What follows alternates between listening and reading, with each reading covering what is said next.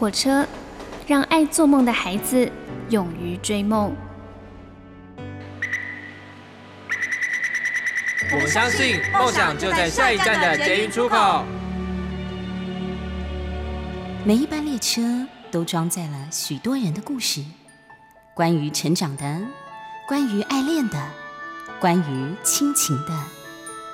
欢迎搭乘张曼娟的幸福号列车，列车长张曼娟和您一同分享幸福的时刻。最近呢，不管有风还是没有风，它都让我们感觉到一种凉飕飕的感觉。就算是有阳光吧，这个风吹来啊，还是很有感。也许这就是典型的春天的气候吧。你所搭乘的是第二个小时的幸福号列车，我是列车长张曼娟。我们听到的是王心莲和郑怡所演唱的《风中的早晨》。我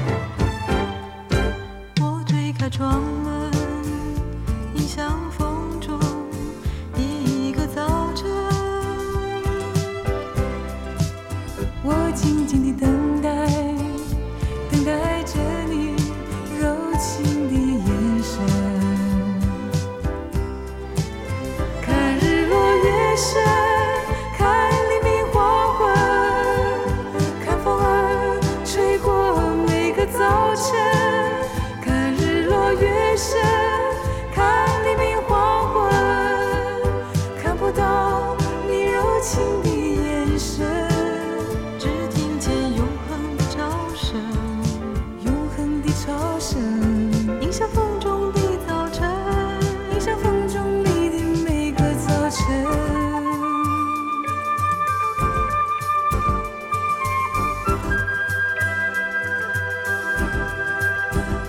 知道你是不是有养宠物呢？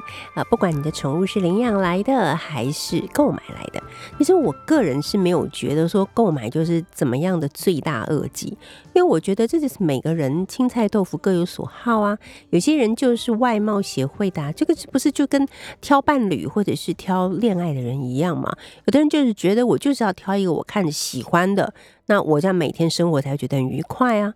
那如果我只是去领养，但是领养到了我一点都不喜欢，然后我每天看到它我的心情不愉快，那到底是要干嘛？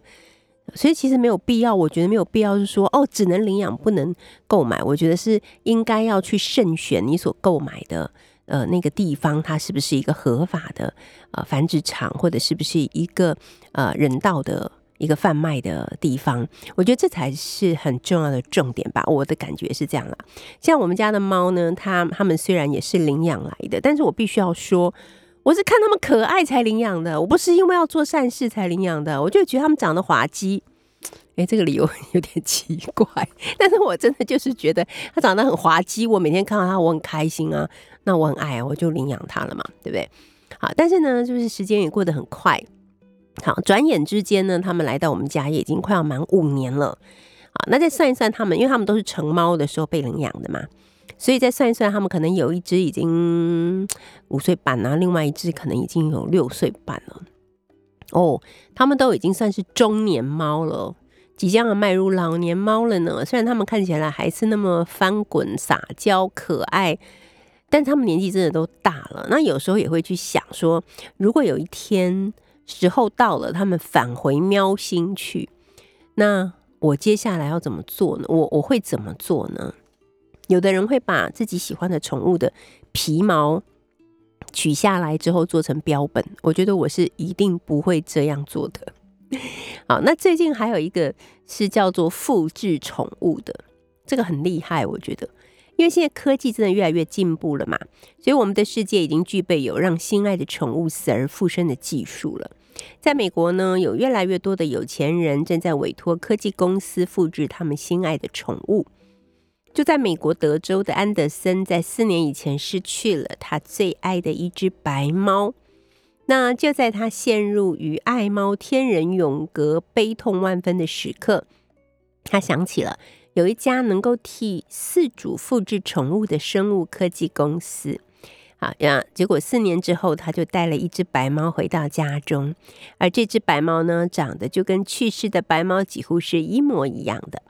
安德森透露，他当年复制一只猫的费用大概是两万五千美元。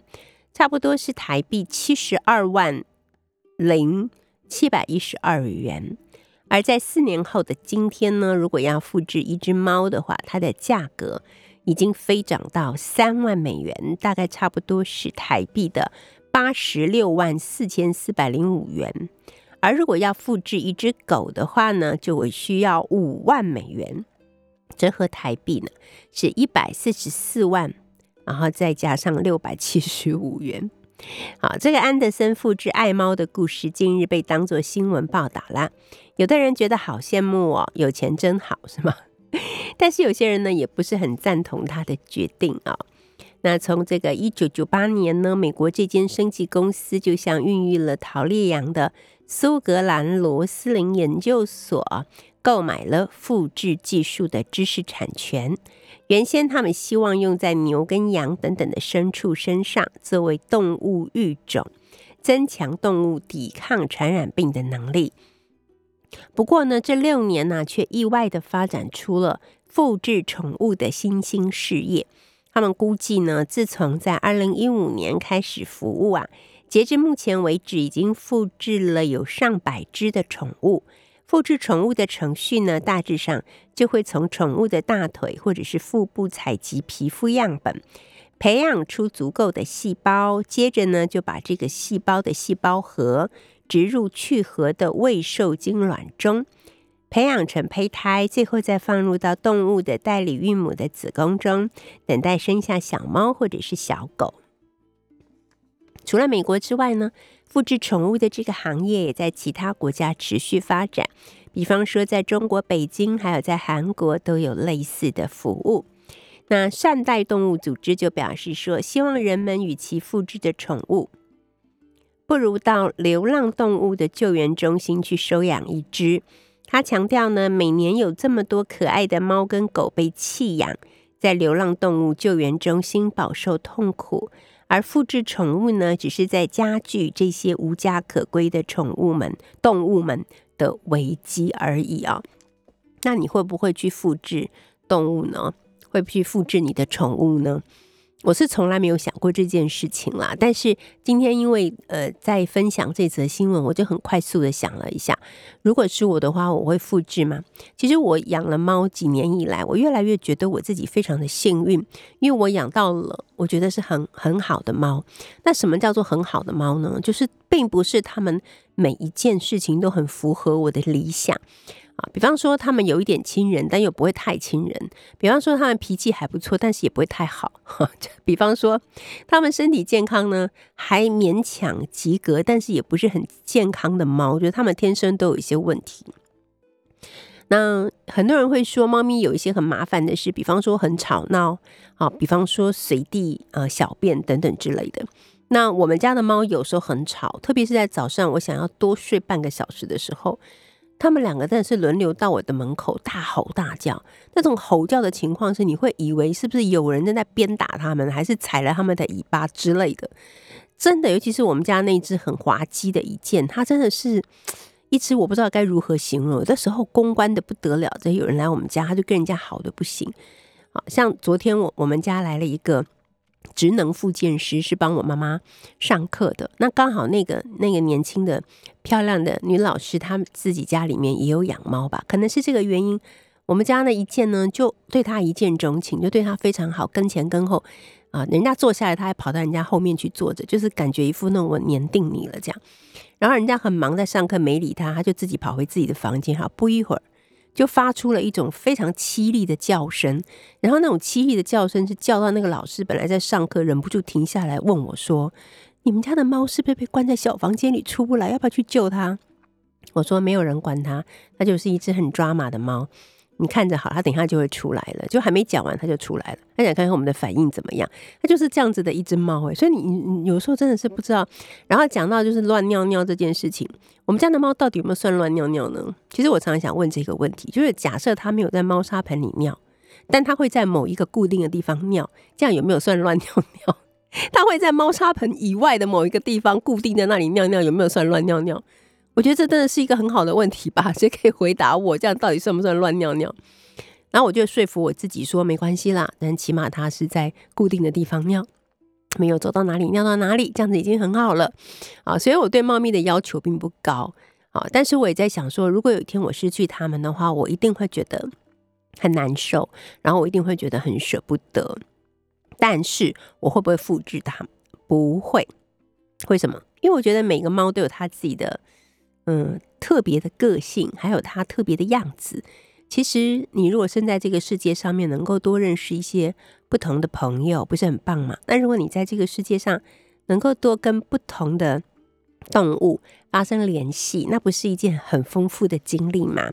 所以呢，基于这个原因，而且我真的觉得外面真的有好多很可爱的啊猫猫狗狗的，是真的是在等待，等待着有心人去领养它们。所以呢，我应该是不会复制的。那你呢？好，接下来我们来听这首歌。这首歌是许光汉跟魏如萱所演唱的。什么跟什么有什么关系？哎，真的就是这样的一个歌名哎。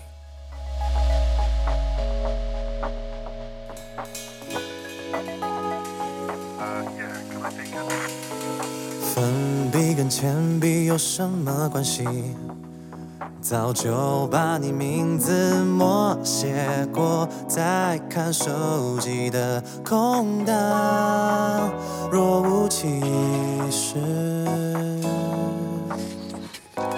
宠物跟怪物有什么关系？不都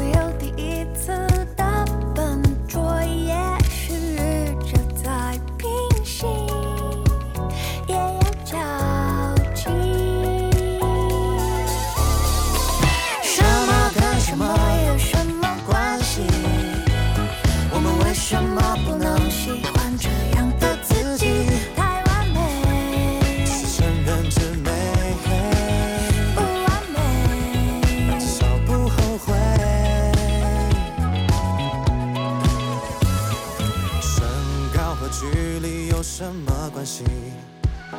一道光一样把我穿透，你踮着的脚轻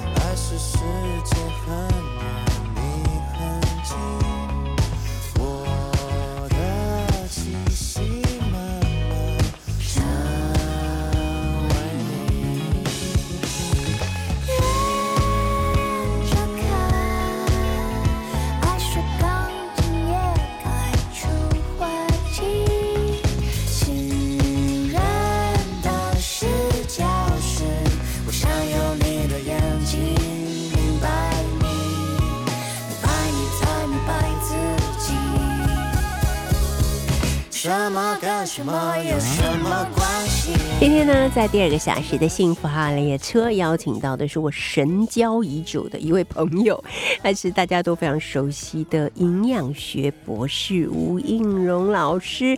应荣老师最近呢，就跟另外两位写作者一起出了这本书，叫做《肠道菌》。对了，身心就健康啊！那我本来跟这个应荣老师就是呃有一种惺惺相惜之感呢，就是因为我们都是照顾者，都独立照顾者。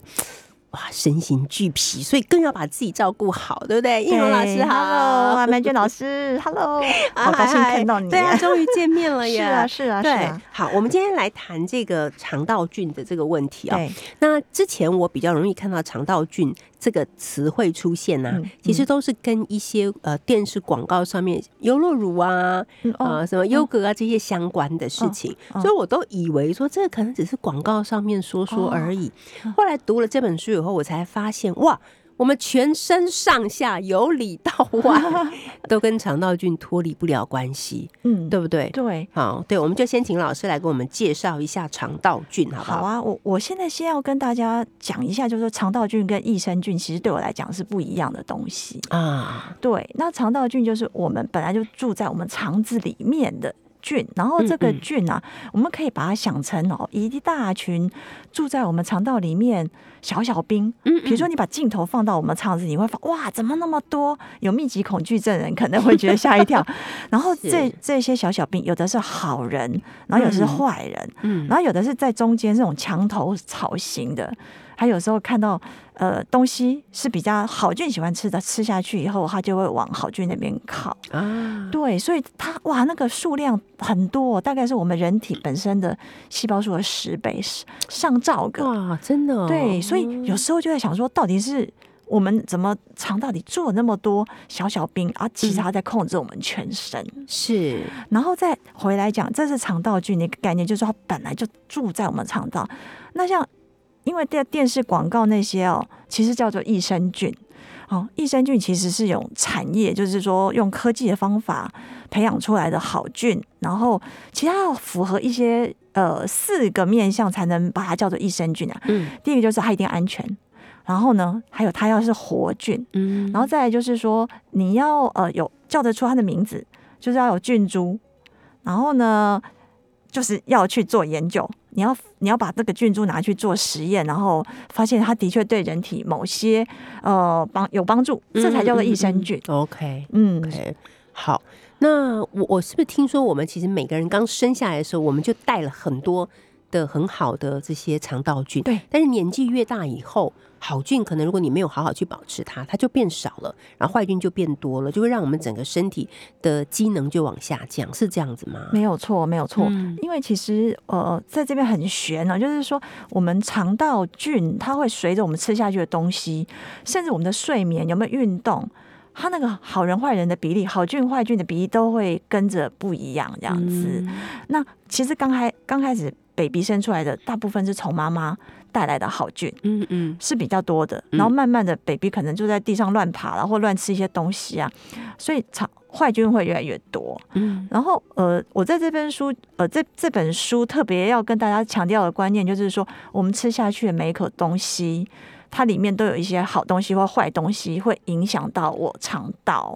那呃，那至于我想要在这边跟大家讲说，为什么肠道它待在肠子里却会控制全身？嗯这个的确很很让人家觉得很很悬，主要是因为那些不管是好菌啊、坏菌，它自己在肠子里面吃了东西以后，那个东西呃，就是我们吃下去的食物。嗯好，它吃了东西以后，好菌会分泌好东西，像一些好的脂肪酸、短链脂肪酸。那坏菌呢，它会分泌一些毒素。嗯好，那然后呢，我们肠道里面好多好多微血管哦，然后我们就把那些代谢物吸收到我的血液身体里面，面了。然后运送到我们全身，哦所以它其实是控制我们全身的。嗯哼嗯了解。对那，像有一些老人家，比方说他会觉得啊消化不良啊，或者是胀气呀、什么之类，这可能也都跟他的肠道里面的坏菌变多了有关系。有有。关系，绝对有关系。嗯而且呃，如果说老人家他没有特别好好的去保养的话，他的确比年轻人的坏菌更多。嗯嗯，好，那呃，因为基于我们两个人都是独立照顾者，啊，压力都很重，而且你也是一打二，我也是一打二，对，所以我们两个就有惺惺相惜的感觉。还没见面就已经很相惜。我们就先从呃照料老年人的，因为我们听众朋友很多可能也是照顾者，是啊，先从照料老年人的肠道菌开始说起。比方说，嗯，呃，除了一些生活上面的照顾，比方说睡眠啊什么之类的，吃什么东西是比较容易让呃老人家他们的肠道里面的好菌变得比较多一点呢？好菌喜欢吃的东西叫做纤维。啊哈，嘿啊，可是刚好老人家很多牙口不好，根本就爱吃，对，他第一个不爱吃，而且牙口不好，咬不动咬不动。那像以我来讲的话，我妈妈就是她嘴巴是干燥症的患者，他没有口水，他吞咽都有点困难，牙齿几乎都没有这样哇。子。，所以我如果说以我妈妈来讲的话，我妈妈她的纤维啊，我都是要先把它煮烂，嗯然后再把它搅搅一搅，然后再拌到面线啊，或者是，嗯、我妈妈比如说举举例来讲，我妈妈喜欢吃丝瓜面线，嗯。可是呢，丝瓜纤维多，她咬不太懂，嗯，然后那个蛤蜊，他也喜欢吃蛤蜊，然后 那蛤蜊完全没办法咬，对，没办法咬。那我是怎么做哈？我就是先把那个蛤蜊、丝瓜就煮好这样子，嗯。然后把蛤蜊壳蛋都是拿掉，然后那个汤头已经呃就是煮的这样，不是太水这样子。哦，那就有味道。然后我把它拿去调调理机把它打，嗯。就煮好以后，把味道煮出来以后，哦。调理机打以后，然后把它那个呃去拌面线。哦，所以就是让丝瓜的纤维啊嗯吃进去。那因为好菌就是喜欢吃纤纤维维，对，嗯所以纤维，所以很多老人家也有可能是因为他的一个纤维摄取不够，所以他嗯好好菌就长不起来。哎，这个我很好奇，想要来请问一下应荣老师，因为有的时候我们在料理一些青菜给老人吃的时候，我们会想说，如果把它煮的太烂的话，嗯，那不是把那个纤维都煮化了吗？那它吃下去不是就没有用了吗？嗯可是就照您刚才的说法，就是如果他们没有办法用牙齿去咀嚼啊、那必须要我们把它煮得更软烂，或者甚至于用一些调理机去打，它其实也是同样可以吸收到纤维的感觉，好像是这样子。我们先休息一下，待会儿再继续聊。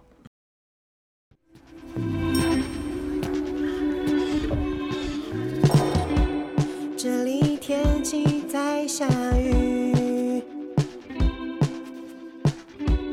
你哪里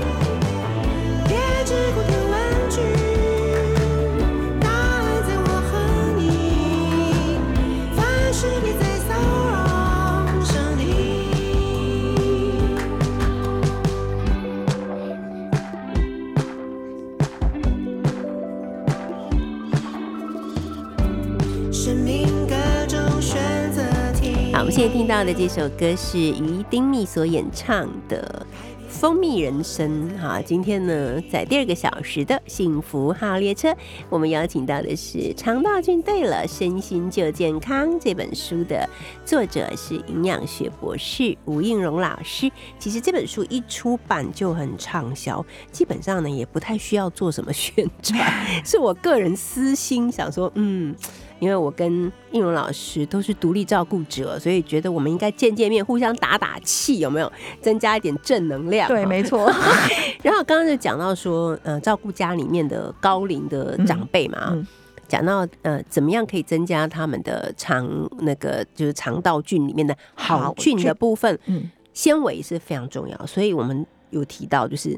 如果这些纤维呢，长辈咀嚼起来是有困难的话，其实可以把它煮得更软，或者甚至把它打打成这个浆或是汁，也是可以补充，对不对？是，对。很多人其实真的，很多人问我说：“哎，那那些纤维啊，大家都觉得说那纤维打碎了就没有就没有就没有用了，就不见了。其实没有，它还在，而且它还有功效，所以。大家不要有那种错觉，就是说啊，反正打碎了他也吃不到纤维，就不给了。所以在长辈的食物制备中，那个蔬菜要把它放进去是蛮重要的课题。OK，对。然后另外一个东西，其实呃，对于长辈中的好菌，或者是我们自己身上的好菌，也是蛮好，叫做鱼油啊，就是鱼油，鱼啊，就是我们可以选给长辈，比如说鲑鱼啦。然后青鱼啊，那些含有脂肪比较高的鱼，的那它那个油哦，也是好菌喜欢吃的。嗯嗯，所以吃鱼是对的，而且是比较大型一点的鱼，是不是？哎，其实不太需要特别大，不用特别许愿。对，因为因为像青鱼也没有很大，啊也是。然后秋刀也不错哦，秋刀对，不过就是记得要刺，要把它拿干净，就对。嗯，那些鱼的话，它其实都还蛮多脂肪的，而且都是所谓的好的。呃，N 三脂肪就是说会让我们身体比较不会发炎的脂肪，所以让长辈多吃一些鱼也很好。嗯，然后还有就是水果，就是各种不同颜色的蔬菜水果也可以。就是如果说长辈牙口，当然了，如果长辈牙齿好的话，我鼓励水果就是吃，就是嗯。整个吃，连纤维一起吃下去。OK，可是尽量不要打成汁，是不是？对，打成汁也就无所谓。可是千万不要把那个纤维滤掉。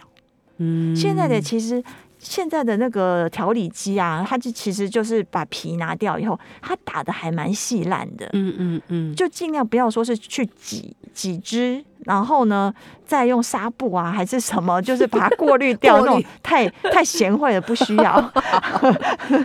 对，因为这样子变成长辈只是吃到糖。那因为在营养方面来讲，现在果汁哈，如果说没有纤维，就是糖水。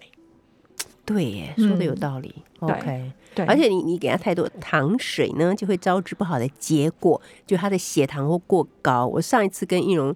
老师求救的时候，就是我妈妈突然之间血糖升很高。我后来想想，那段时间她吃了很多像是释迦那个水果，呃，那个水果的血，那个对对对，甜分很高，对对对对。好，所以嗯，纤维很重要。好，接下来我们来聊聊，可能跟年龄没有什么关系，就是这个季节春天其实是很容易过敏的季节。嗯，好，然后在书里面我也有看到一个，就是养好肠道菌。远离食物过敏，老师跟我们说一下，到底有哪一些食物是比较容易，不见得每个人呐，但是他可能比较容易会引起一些过敏的状况。嗯，其实真的是不一定，真的像有的人是对海鲜容易过敏，有人对乳制品，嗯，有的人甚至某些水果也是会过敏的。嗯，所以这些的话，很重要的是你要去观察你自己的过敏的。哎，你可能今天吃了一些什么东西？哎，怎么开始痒了？你开始要去想一下，说，哎，我是不是每次吃那些东西就会过敏？像我自己本身哦，我的肠子会对青椒过敏哦，是哦，是是。那茄子嘞？茄子不会啊。那青椒啦，还有茄，就呃，还有黄椒、甜椒类、椒类的，对，椒类。那我都会跟人家讲说，那是很好的维生素 C 来源，很好的类黄酮来源，是很好的抗氧化食物。可是我自己就不能吃，没有办法。所以每个人过敏的的东西真的不太一样哎。所以我觉得这个你可能要好好的去，嗯，大概就是去看一下，说，哎，我到底是不是呃有过敏的现象。那其实有研究就是说，如果补充一些益生菌，它可以让我的过敏比较好一点。嗯啊，可是问题又来了，问问题来了，现在的益生菌的的菌株太多，嗯。因为已经发展到我这个是给过敏吃的菌株，这个是让好睡的菌株，对对对。对，嗯。然嗯后这个是只有佛肠胃道的菌株，对。所以可能大家要选的话，可能就要去仔细看一下。可是说真的，厂商也不能讲了。他如果没有拿到什么呃小绿人标章，他如果一讲会被罚。哦 呃，对对对，所以这个可能就是呃，从边边角角他们可能会一些暗示，嗯大概就去选一些比较针对解决你问题的一些的益生菌啊。嗯，了解。我在读您的书的时候，有看到里面有常常提到，就是跟人牛奶有关系，就是比方说要喝每天可能要喝多少牛奶，或者是要吃一些什么跟呃乳制品有关的东西。嗯嗯嗯那可是有些人真的，我现在发现越来越多，我周围的朋友，就包括我自己，我们我们是对乳制品会过嗯，敏，会会会，就很奇怪，以前为什么不会？为什么现在会？可能有一段一有一段时间，如果你不嗯吃的话，你吃了可能就会过敏或者是拉肚子。哦乳糖不耐。如果说你你你可能有那段时间你都在吃，他身体适应它。好，一个就是乳糖不耐，就是会拉肚子。对然后另外有些人喝了喝的所谓过敏，可能会身身上起疹子。嗯那其实我自己私人比较推荐乳制品是无糖优酪乳，嗯，OK，为什么哈？因为它的 喝了比较不会拉肚子，因为它的乳糖哦，它在发酵的时候已经被那些菌给分解，所以我们不会拉肚子。然后另外就是说，诶，像那个无糖优酪乳啊，或者是无糖优格，它里面有好菌。嗯好菌的话，就是吃下去的话，对我肠道的好菌会比较有帮助。嗯然后就是说，它因为发酵过程中，它的钙，另外产生这些酸酸，你有没有觉得发那个？有有对那那酸酸的环境下，其实对我们的钙质吸收更好，哦，然后呃蛋白质也更好吸收。嗯所以如果说有些人哈、他如果呃喝一般的牛奶，他是会过敏会拉肚子的话，可以试试看，就是嗯改成优酪乳。OK 无糖的优酪乳或者是优格，对对对那有些人嗯可能哈、他比较没有办法接受无糖的。那其实我自己都喝无糖的会比较多，因为糖本身也是对肠道的好菌会让它下来，坏菌会增加。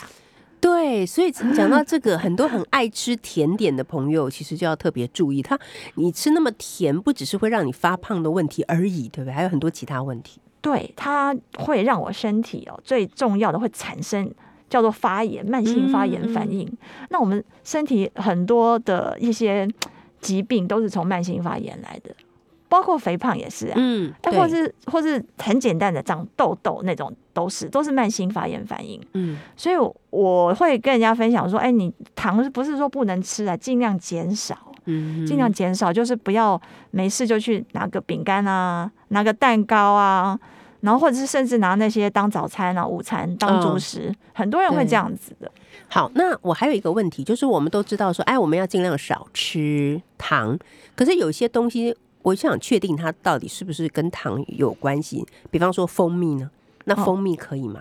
那它也是糖，对啊，对，就是其实不是说都不能啊，就是要尽量减少。它的确也是糖。然后在这边要跟大家讲说，糖哦是那个 sugar，是我们外额外添加进去的糖。那因为现在很多人哦，糖到连饭啊、主食啊都不敢吃，那个那个不对，就又太过了，又太过了。对对对。OK，好，所以你也不会反对说，呃，吃一点谷类，就是像是饭啊什么之类的，对不对？只是说可能不要吃那么精致的啊，对对对，白米或者是白面。没哈错没错。好的，我们先来听这首是旺福所演唱的《咖啡恋曲》。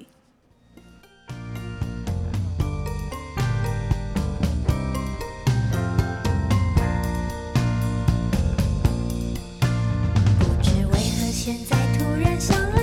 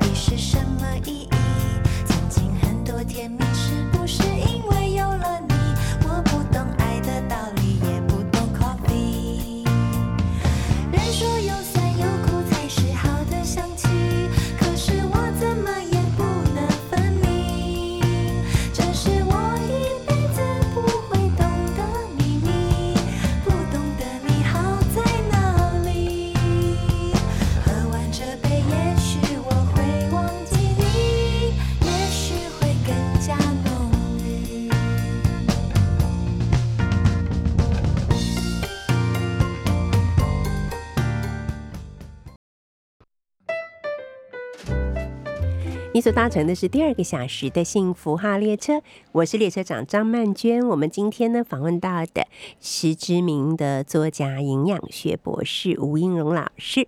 那最近呢，老师出了这本书，叫做《肠道菌对了，身心就健康》。哈，这本书是脸谱出版社所出版的。那我们就一起来关心一下肠道。这其实我们对肠道的了解。哎，并不太多哈，可能只有拉肚子的时候才感觉到哦，真的肠胃很不舒服，其他时候也不是非常的关心。啊，那我们就来讲讲，就是吃啊饮食跟这个呃肠道的关系。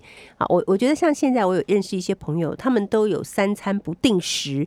呃，也不定量的问题，可能就是啊，晚上工作到很晚，然后第二天睡到什么时候就起来吃啊？可能呃，时间早一点就吃早餐吧，时间晚一点就吃午餐这样。然后说我有吃，我有吃啊，我饿了就吃啊。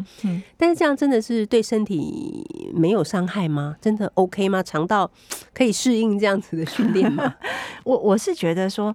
肠道的话，它也要一种规律性，就像我们睡觉也要规律，肠道也要。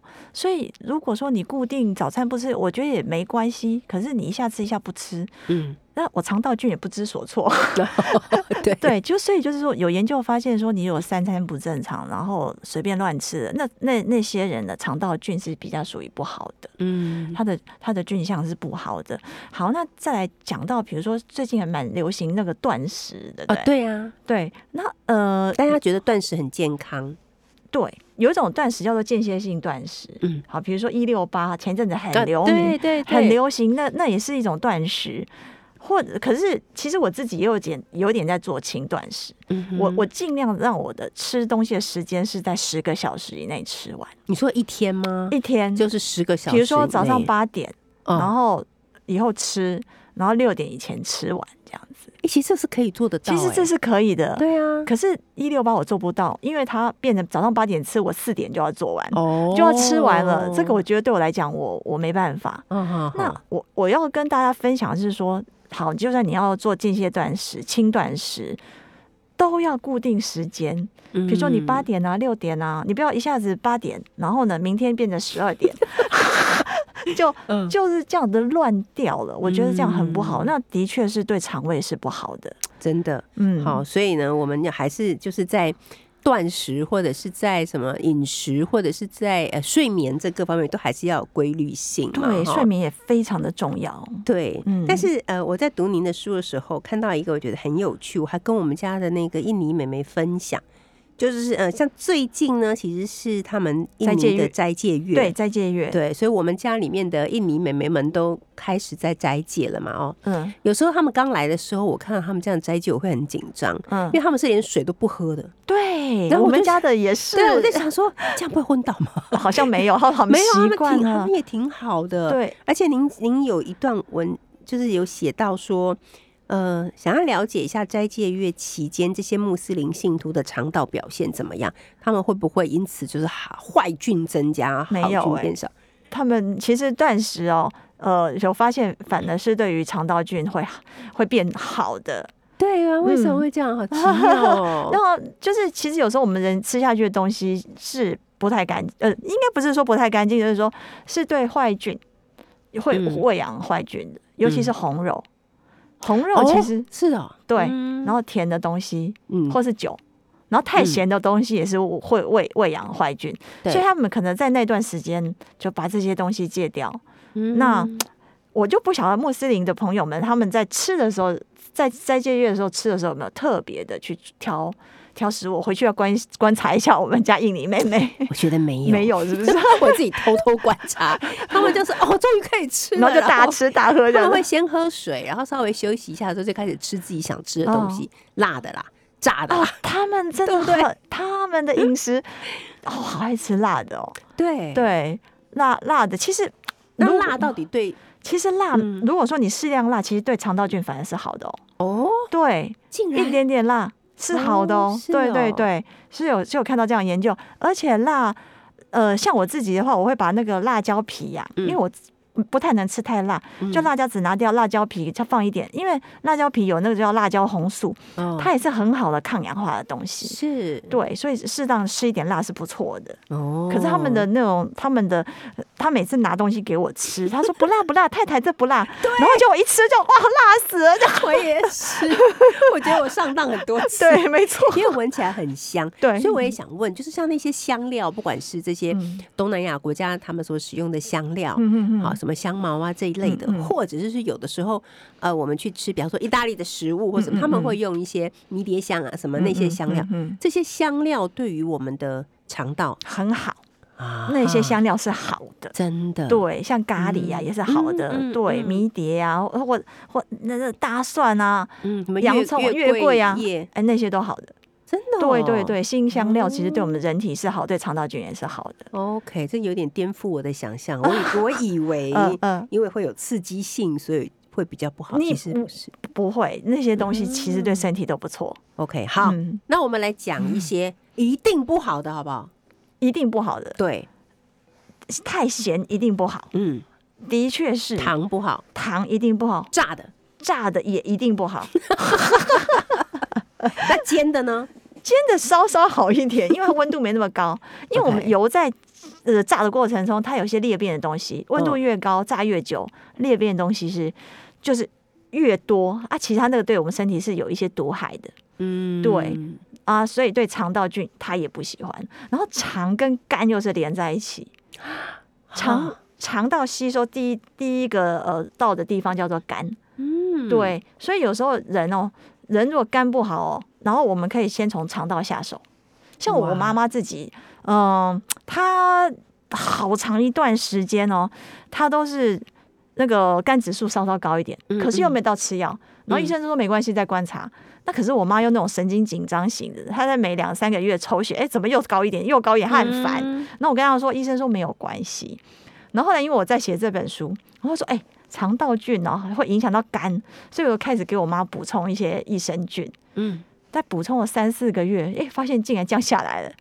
就是说，嗯但不要很严重的时候啦。如果但很严重，你要去看医生；不是很严重的时候，对你可能就是可以从肠道菌下手。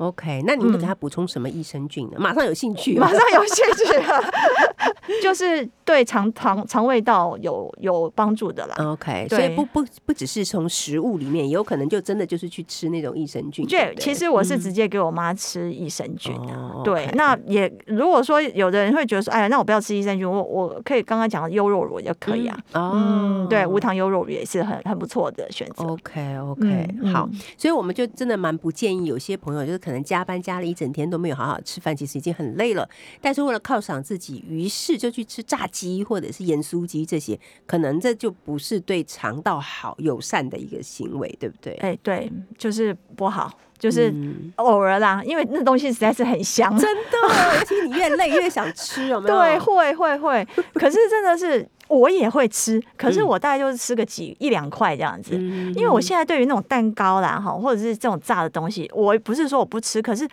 我不会像我小时候啊，没有营养概念，我可以这样吃一大盘，嗯或蛋糕可以吃一大块。现在很节制了，现在比较，现在节制很多，嗯。因为我还没有念营养学之前，我是一个完全没有营养概念的人，我觉得好吃我就给他吃。嗯，后来就是慢慢的有营养概念，然后要写书，就是我我还是会去吃啊，就是少少吃一点这样子。然后我真的就是面对面看到应龙老师之后，我必须要说，他所例行的这些营养的饮食方式和调理身体的方式，确实是让他首先看起来身材真的很好，看起来很很纤瘦，但是又不是那种呃营养不良的那种瘦。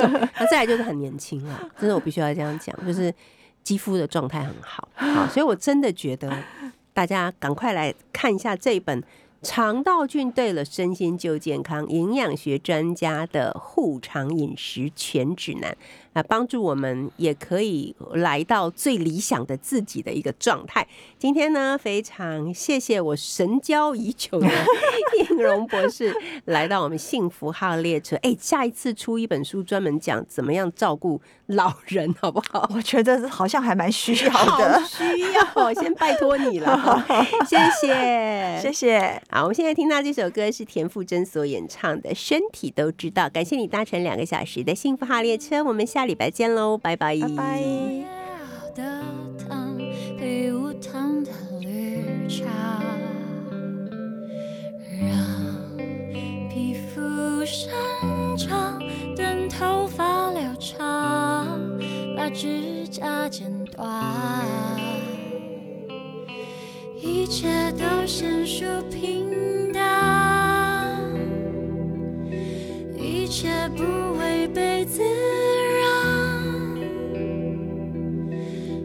心情细雨神经末端，高兴低潮无非是血液循环。